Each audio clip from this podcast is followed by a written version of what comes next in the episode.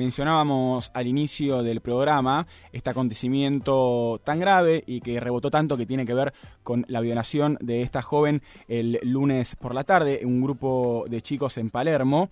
Y obviamente, bueno, dentro de los debates que mencionábamos, uno de ellos es sin lugar a dudas el rol del hombre, ¿no? Eh, el rol del hombre como parte de esta sociedad, como hermano, como primo, como novio, como exnovio y como amigo también. Y bueno, qué, herramientas tenemos ¿no? Eh, los hombres en la sociedad de hoy, con eh, tantos cambios también, para poder cuestionarnos, para poder frenarnos la mano y para poder avanzar en términos de perspectiva de género.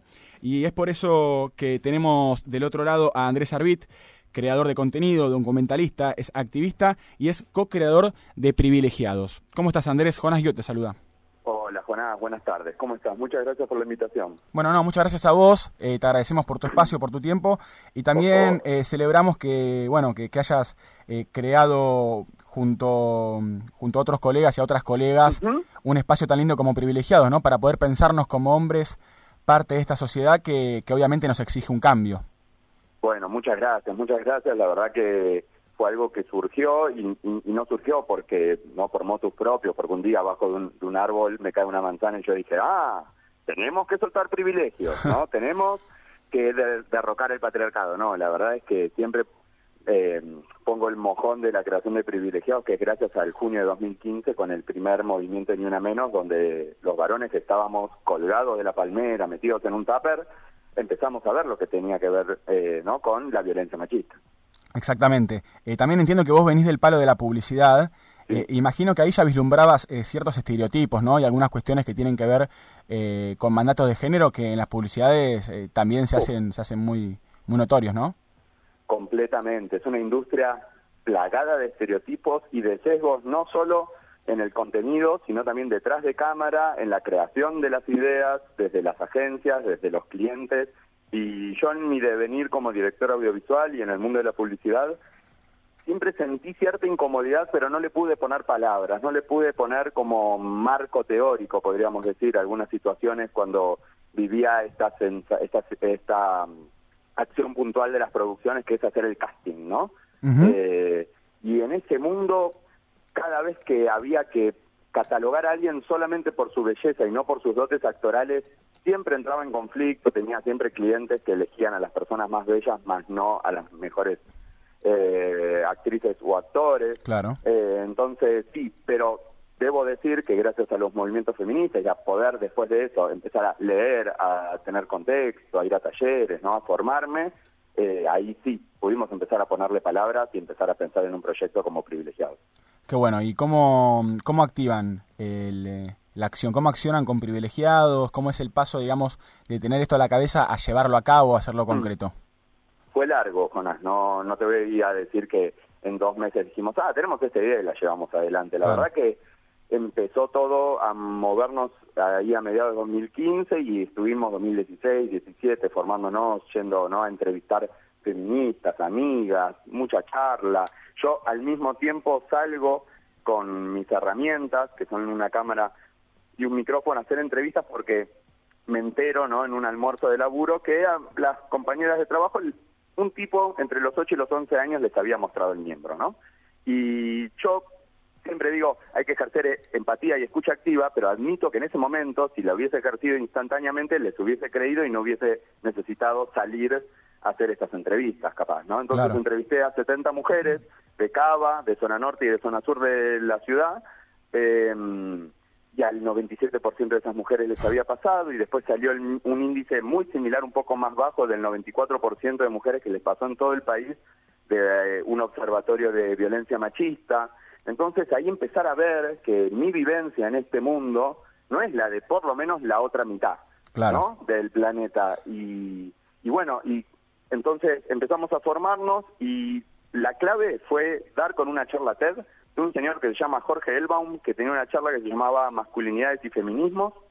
Y fue como, ¿de qué está hablando este señor? Nos interesa. Entonces como somos productores, lo investigamos, lo llamamos, fuimos a entrevistarlo y fuimos con preguntas que a veces en las redes se escucha, que es como, che, ¿podemos los varones ser feministas? ¿Cuál es nuestro rol dentro del feminismo? Eso es un, debate interesante porque em, yo personalmente pienso que no, eh, eh, entiendo que, quedarse ese eh, ponerse en ese lugar me parece que no corresponde y al mismo tiempo es como que da la idea de un ser como completamente deconstruido, ¿no? Concuerdo. creo que también es algo muy difícil. Concuerdo porque eh, cuando nosotros le decimos eso, Jorge nos paró el carro, Jonás, y nos dice, muchachos, esta discusión es muy chiquitita y no le importa a nadie en realidad. Eh, si nosotros nos nombramos feministas, no cambia nada. Y claro, es lo que vos decís. Si yo me pongo hashtag varón feminista en mi bio de Twitter, no estoy modificando nada en el planeta. Entonces, lo que nos dijo es, nos tenemos que aprender a parar la pelota, a parar el carro entre nosotros y a conversar de todo lo que nos pasa. Y ahí fue donde nos hizo el clic, el empezar a pensar que vamos a intentar desarmar un privilegio por video, ¿no? Y pensar el nombre también, privilegiados, porque nos importaba este hecho de nombrarnos en primera persona del plural para no estar señalando a otros varones como si fuesen los malos, ¿no? Entonces, en el país de la grieta constante, volver a armar otra grieta entre varones, eh, pararnos en diferentes veredas, no.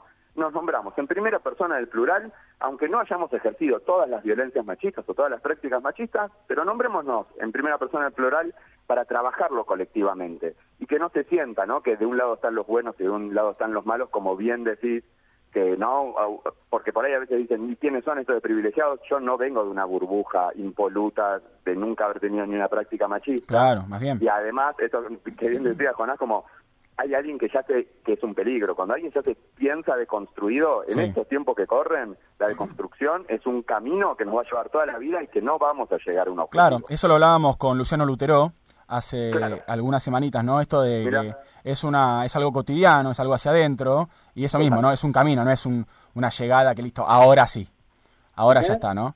Eh, que es muy interesante lo que decís. Y también eh, pensaba, bueno, ahora que mencionás cómo surge Privilegiados, que bueno, recomiendo a todos aquellos que están escuchando eh, que, que, lo busquen en las redes y demás porque es muy interesante. ¿Cómo, ¿Cómo, surge también la necesidad de hablar estas cosas? Estamos hablando con Andrés Arbit, para los que se enganchan recién. Eh, ¿Cómo también eh, nos lleva a una necesidad que creo que es muy imperiosa, eh, también relacionándolo con lo que, con lo que pasó esta semana? Eh, y, es esta necesidad de hablar también entre los varones, no entre los hombres, porque yo creo que el lugar de la mujer está clarísimo. también es una cagada que, que a pesar de que haya haya más avances en términos quizás más teóricos, se echarle mucho sobre los temas, talleres y demás, sigue habiendo tantos femicidios y violaciones como estos casos. Eh, pero digo, también está bueno eh, charlar el rol del hombre, ¿no? Y la importancia de que ese hombre se comunique con otros hombres y qué pasa entre nosotros con ese pacto machista que se habla muchas veces. ¿A qué conclusión has llegado vos en estos tiempos, digo, en, esos términos? Bien, eh, bueno, desde un principio, desde privilegiados, sentimos la, importancia de hablar de esto entre varones y hubo un momento donde encontramos ese concepto que es el de romper con la complicidad machista, donde invitamos a muchos varones a animarse, a confrontar, a hablar, a tener diferentes estrategias. Quizás no todos pueden confrontar de manera asertiva al instante, pero sí por ahí podemos dejar de reírnos de los chistes machistas, de acompañar el sexismo en los grupos, porque como buenos varones, digo, seguramente, no, no sé, Jonás, eh, tu experiencia, digo, pero si participamos en grupos de varones, ya sea o de fútbol o de la escuela de mi hijo, donde sea, siempre algo aparece. Siempre algo aparece, sí. sí, hoy en día menos, ¿eh? yo lo noto mucho menos, eh, te diría que me pasa poco y nada, pero no deja de, no pasar, sé que pasa, y, y sí, ah, entiendo que cuesta mucho confrontar eso, digo, ¿viste? Ponerse en el lugar de, che, paremos la mano, che, ¿por qué no pensamos esto? Total. Y mm, yo ahí siempre pienso que tenemos que tener diferentes estrategias, porque desde privilegiados siempre invitamos a intentar hablar, hablar de manera, yo esto lo remarco y por ahí soy redenso, pero esto de nombrarnos siempre en primera del plural, no decirle, che, vos, varón, que estás haciendo este machismo, no, che, repensemos esto que estamos compartiendo, ¿por qué lo podemos seguir compartiendo? ¿Qué violencia trae, no? ¿Qué destrato hacia la mujer o a las identidades LGBTQ+, no? Digo, eh, hacernos preguntas sirve, pero a mí, que vengo trabajando esto hace cinco años, me pasa cada tanto, eh, puntualmente en un grupo de chat de padres del colegio, donde por suerte, digo, después de haber marcado la cancha tres, cuatro veces, hay dos o tres que siguen compartiendo cosas, pero somos 25 varones y nadie más se ríe que solo tres. Entonces, yo hay un momento donde no le voy a seguir repitiendo a esos tres varones que quieren buscar siempre la chicana, ¿no? Entonces yo me quedo tranquilo con la victoria cultural de que hay por lo menos otros 22 varones que no están aportando a esa conversación. Pero sí me gusta también traer algo de responsabilidad sobre esto, porque uno a veces tiene que estar un poco preparado para confrontar. Por eso es necesario que los varones nos formemos en estos temas. Claro. No, no de ir a una universidad, claro, digo, ¿no? También leer. Sí, sí. Perdón. que te interrumpo, pero me, diste. Eh, puede pasar también que a alguien le hace ruido, pero quizás no tiene esas herramientas para decir, che, esto está mal porque es Saiza, ¿no? Claro, digo, porque yo te puedo hablar, eh, no sé, de, violencia simbólica y entiendo todo lo que eso, lo que eso lo que eso tiene, y, pero hay hay muchos varones que, claro, ven esa incomodidad y nosotros que damos charlas, talleres, capacitaciones, te digo que la como la problemática inicial cuando decís, che, ¿por qué venís a este grupo? Porque no puedo hablar con mis amigos de estos temas, o no sé cómo sacar estos temas con mis amigos. ¿no? Eh, justo ahora íbamos a lanzar un posteo justo sobre esto y mm, digo, y, y, lo que pasa con esto también es, lo que quería traer es la responsabilidad de decirles que lo hagan y lo hagan también entendiendo que, digo, tenemos que salir de la comodidad. ¿No? Porque confrontar nos va a poner en un lugar incómodo. Es más, la mayoría de los varones no lo hacen porque tienen miedo de ser expulsados de sus grupos. Exacto. Y a, mí me pasó, ¿eh? De tener un amigo que no me hable más, de tener un padre del colegio que me haya invitado a querer cagarme a trompadas. Digo, yo he tenido todas esas escenas. Claro. Pero también tengo las herramientas, tengo el cuero duro. También debo decirlo que mi expresión de género, de parón, barbudo, de un metro ochenta, grandote, digo, genera otra visión cuando hablo con otros varones, ¿no? Eh, y genera como otra escucha a veces y es una porquería lo que te estoy diciendo. Pero sí, sí, sí, es, la cruda realidad.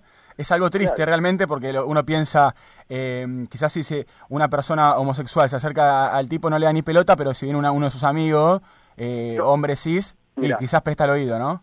Esto que decís lo vimos con un grupo que dábamos capacitaciones y éramos varones de bastante diversos, ¿no? Varones cis, trans, yo era el paqui del grupo, el heterosexual cis, después había eh, maricas, putos y bisexuales, y cuando hablaba la compañera marica, todos quienes estábamos ahí nos dimos cuenta que mm, los varones en, la presentación era el momento en el que chequeaban los mensajes del celular, pero hablaban los dos varones con barba y voz gruesa y nos prestaban atención. Y es lo que nos pasa con privilegiados, que es que traemos este, este tema es que los varones lamentablemente escuchamos a otros varones, la mayoría, ¿no? Digo, y, es algo que em, sucede, no lo podemos ignorar, entonces desde privilegiados tenemos esa estrategia, por eso mi voz es la que está en los videos y no la de Lucía. Es la voz de Andrés Arbit, creador de contenido, documentalista, también activista, y es co-creador de Privilegiados, con quien estamos hablando. Me hiciste acordar con lo de WhatsApp y, lo que comentabas, ¿no? Eh, este miedo a, ser tachado y demás. Mujeres que no fueron tapa, eh, posteó en Instagram hace muy poquito, hace algunas horas nada más, una, un tipo de encuesta que hicieron en stories de Instagram donde preguntaban a hombres eh, por qué muchas veces no respondían o por qué no se ponían en contra de este tipo de actitudes y varios de esos eh, respondían que o tienen miedo que los rajen del grupo de WhatsApp o que cuando dicen algo los traten de pollerudos eh, y, creo que está muy bueno, ¿no? Esto que hablas vos de, bueno, usemos esta, esta estrategia, ¿no? Del hombre escucha al hombre para también hacer ese cambio, ¿no? Totalmente, digo, tenemos que utilizar todas las estrategias posibles. Desde privilegiados damos charlas tanto en lugares como en escuelas, eh, en sindicatos, en organizaciones barriales y en empresas privadas a veces, ¿no? Y en las empresas privadas nos hacen la pregunta de, che, y lo hacemos mixto, eh, vamos las mujeres, vamos las de recursos humanos, digo, miren, lo que necesitamos es que venga la mayor cantidad de, varones posible. Claro. Si haciéndolo solo de varones sienten que vienen más personas, vamos con esa. Si sienten que las personas de recursos humanos tienen que estar presentes para que los varones vengan, para sentir la presión de dar el presente, también me sirve. La verdad que yo, Jonás, utilizo todas las estrategias que tengo al alcance para hablar de esto en la mayor cantidad de espacios posibles. Por eso agradezco tanto esta nota, porque necesitamos hablar de los temas de la masculinidad no solo cuando un grupo ¿no? de varones sale a violar, sino que si pudiésemos construir ¿no? Eh, un análisis de la masculinidad transversal a todas las temáticas, vamos a empezar a poder desarmar eh, esta construcción y a repensarlo, que cuando a muchos varones que parecen resistentes, y te digo que yo hablo con varones de entre 18 y 60 años, no encuentro una diferencia a la hora de hablar de masculinidad, porque tenés jóvenes que se sorprenden cuando hablamos de estos temas y tenés señores de 60 que se sorprenden cuando hablamos de estos temas. Claro, o sea... Y que muchos... Ah, perdón. No, no, no, eh, seguí, seguí. Y que muchos... Eh, no quiero que sea una justificación, por favor, de varones, pero que muchos accionan por ignorancia. Y cuando vos le decís, no, Ricardo, esto que vos estás diciendo es, no sé, faltarle el respeto a las mujeres trans, porque sus pronombres son femeninos. Claro. Y vos se lo decís con paciencia, con cierta simpatía, sin cagarlo a pedos. Yo vi varones grandes, de cincuenta y pico de años, que se le abrían los ojos y decían, ah, eso querés decir, ¿no? Y los veías anotar en el Zoom. Eh, entonces, hay veces que, por eso, las, y también me parece a veces revictimizante para todas las mujeres que por ahí tengan que llevar adelante las charlas de masculinidad, porque se chocan, claro, porque los experiencia empezamos en menos 10. Claro. ¿Entendés? Entonces, a mí a veces me, me cuesta, ¿no? Eh, como invitar a veces a las mujeres, porque les digo, miren que van a escuchar cosas van a sentir que estamos en el 2016 todavía hablando. Sí, o en 1800. este, que, que, es peor. Y me sorprende esto que vos me decís de las nuevas generaciones, ¿no? Porque uno tiende a pensar, o yo por lo menos, eh, con, con, tanto taller, con tanto esto, bueno, vos, decías mucha charla, eh, las nuevas generaciones decís, vienen preparadísimas, no sé qué, pero después ves este tipo de casos que sucedió el lunes y los pies tienen entre 20 y 25 años, digo, entonces... Eh, no, no, es tan, no, no, está encantado el cambio, ¿no? No, estos chicos vivieron el boom del feminismo en, el secundario. Esos chicos hicieron el secundario con la ESI instalada. Entonces, esto es lo que a mí me destroza el alma del, del caso este. Que son pibes que a la vez, algunos, son militantes con alguna especie de conciencia por una justicia social, pero que no se les cruza que la perspectiva de género tiene que ver también con una justicia social, ¿no? Entonces parece que la justicia social es solo para chabones que pueden ganar espacios en lugares partidarios. Y, me, me, destroza, me destroza en serio el corazón escuchar, eh, ver esta noticia de pibes que tuvieron ESI, que quienes lo militamos, quienes vamos a las escuelas en las jornadas ESI a hablar con varones eh, y tenemos estas charlas, porque yo estoy convencido que esto es algo que dice un activista eh, que se llama Beltrán Horisberger, que dice los, que los pibes no vienen con un chip nuevo. Claro. ¿No? Porque la cultura sigue siendo la misma y si dejamos que los chicos se sigan criando en la cultura como la conocemos, las violencias se van a seguir reproduciendo si no paramos la pelota y empezamos a cuestionar el status quo en un momento en el que hay muchos jóvenes que creen que es rebelde sostener el status quo. Sí, ni hablar. Eh, también muchos jóvenes que creen eh, que es rebelde sostener, ya quizás eh, yéndonos un poco por la rama, ¿no? Pero un, un discurso de, ultraderecha, un, un, discurso recontra sectario, a veces clasista, a veces racista. digo, son fenómenos que se dan muy, muy de la mano también. Porque, ¿sabes lo que muchas veces escucho y me escriben? No, porque ahora el discurso dominante de los feminismos, el discurso dominante, o sea, ¿en serio pensamos pero porque yo siento que existe eh, como una especie de sentido común de se ganó el derecho eh, de la identidad de género, el matrimonio igualitario, la ley del aborto. Sí, ya está, listo. Ya está, ganaron, ¿no? Como ganaron, ya está. El gobierno todo es feminista. Estamos tan lejos. Total. Cuando vemos los números, cuando vemos las desigualdades. Sí, eh, cuando vemos los femicidios, cuando vemos también la incapacidad del Estado para seguir esos casos y esas denuncias de maltrato, eh, y, poder, bueno, evitar eh, la expresión más, más extrema, ¿no? Que termina siendo los femicidios. Eh, hablando de, violencias, pensaba, la provincia de Buenos Aires creó hace muy poquito la primera línea telefónica para varones violentos. no sé si hay antecedentes de esto en otros países o no. ¿Vos cómo, cómo ves esta medida? A mí me encanta porque está impulsado por un gran profesional que se llama Ariel Sánchez, que es parte del área de masculinidades del Ministerio de Provincia. Y me gusta contarte algo, Jonás, que tratamos de no decir eh, varones violentos, sino también decir varones que ejercen violencia, porque lo que esperamos de esto es que cuando uno dice varón violento o varón machista, parece que estamos eh, instalando como una personalidad estoica de esta persona que nunca más se va a movilizar. Reducirla a eso, es como reducirla a vos sos esto. Claro, exactamente. Y si lo pensamos en prácticas, como prácticas machistas o prácticas violentas, podemos pensar que como son prácticas, se aprenden, todo lo que se aprende, que es cultural, se puede desaprender, entonces se puede trabajar. A mí me parece que es muy necesario, sin desestimar eh, y sin, digo, sacar recursos al seguimiento de los casos de violencia que reciben las mujeres y las personas del colectivo LGBTQ+, pero, digo, eh, tenemos que empezar a generar estos dispositivos que son preventivos, porque el tema es ese, es frenar a la construcción de esta masculinidad violenta antes de tener que llegar a, esos puntos más extremos. Claro, en este caso es para hombres que quieran ir, digamos, eh, quieran recibir ayuda de manera voluntaria o también si eh, de esa manera se los dictaminó un juez. Eso son diferentes los caminos.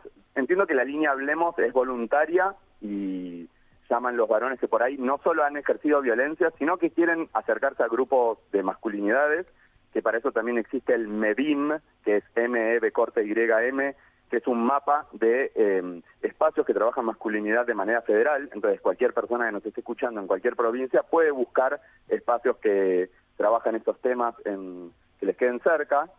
Y, a la vez tenés otros dispositivos como el EPECOVI, que es de la Defensoría de Cava, que son con derivación eh, judicial. Pero, ¿sabes? Te cuento algo de lo que pasa en este país, digo que es, va, y en varios países, no, no quiero estigmatizar solo al nuestro Digo, lo que nos pasa es que tenemos entre un año y medio y dos años de lista de espera para esos varones que ejercieron violencia. Claro. Entonces, ¿qué hacemos ese año y medio y esos dos años con esos varones? Y es, un tema. Es muy complejo. Sí. Es complejo, este, sin lugar a dudas.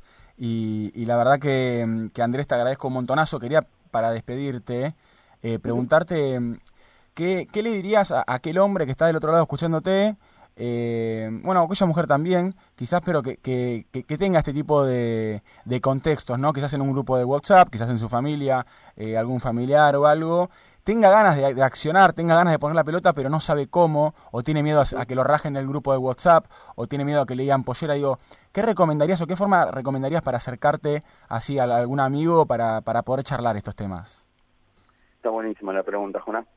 Tiene como muchas variables, como lo que te decía antes, de aprender a confrontar. Entonces yo creo que al principio tenemos que empezar a formarnos. Y lo digo no desde la educación formal, digo, podemos utilizar todo lo que hay en redes, eh, como mujeres que no fueron tapa que vienen las traías, como Luciana Pecker, Mariana Carvajal. Eh, Autora de Maltratadas, una gran periodista también. Claro, bueno, ahí va, Sol Despeinada, no sé. También. se, me ocurren como Lauti Torres, digo, se me ocurren personas que podemos seguir o ¿por qué no? Digo, empezar a leer textos de los feminismos que nos ayudan a poner palabras en lo que queremos decir, pero lo que les pido es que empezamos a pensar, digo, que nosotros tenemos miedo que nos saquen de un grupo de WhatsApp cuando el resto de las personas tienen miedo de que las maten o las violen. Bueno, eso es algo que decías Sol Despeinada justamente, ¿no? Eh, ah. no, no tenemos los mismos miedos, decía. Exacto, no son los mismos miedos. Y nuestro miedo es quedarnos afuera del club de varones. Y yo les pregunto, ¿ustedes tienen ganas de seguir perteneciendo a ese club de varones en el que se sienten incómodos, en donde no se animan a reírse de los chistes porque los, ponen en un mal lugar? O si se ríen, se ríen de manera totalmente actuada para que estemos dentro del club de machos y cuando te digan pollerudo o sos poco macho o no sé qué, eso te afecte. Yo necesito que dejemos de pensar en ser macho como algo positivo, que dejemos de, de, cubrir a nuestros amigos, porque yo estoy convencido,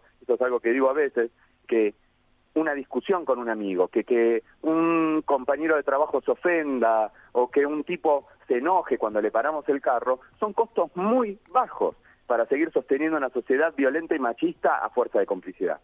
100%, la verdad que estamos muy de acuerdo y también, bueno, con todo lo que tiene que ver con la complicidad, ¿no? Vos recién hablabas de encubrimiento y yo creo que, es algo muy acertado. Así que, eh, Andrés, muchísimas gracias por esta comunicación. Jonás, un placer hablar con vos y contar conmigo para lo que necesites. Dale, igualmente, un fuerte abrazo. Un abrazo.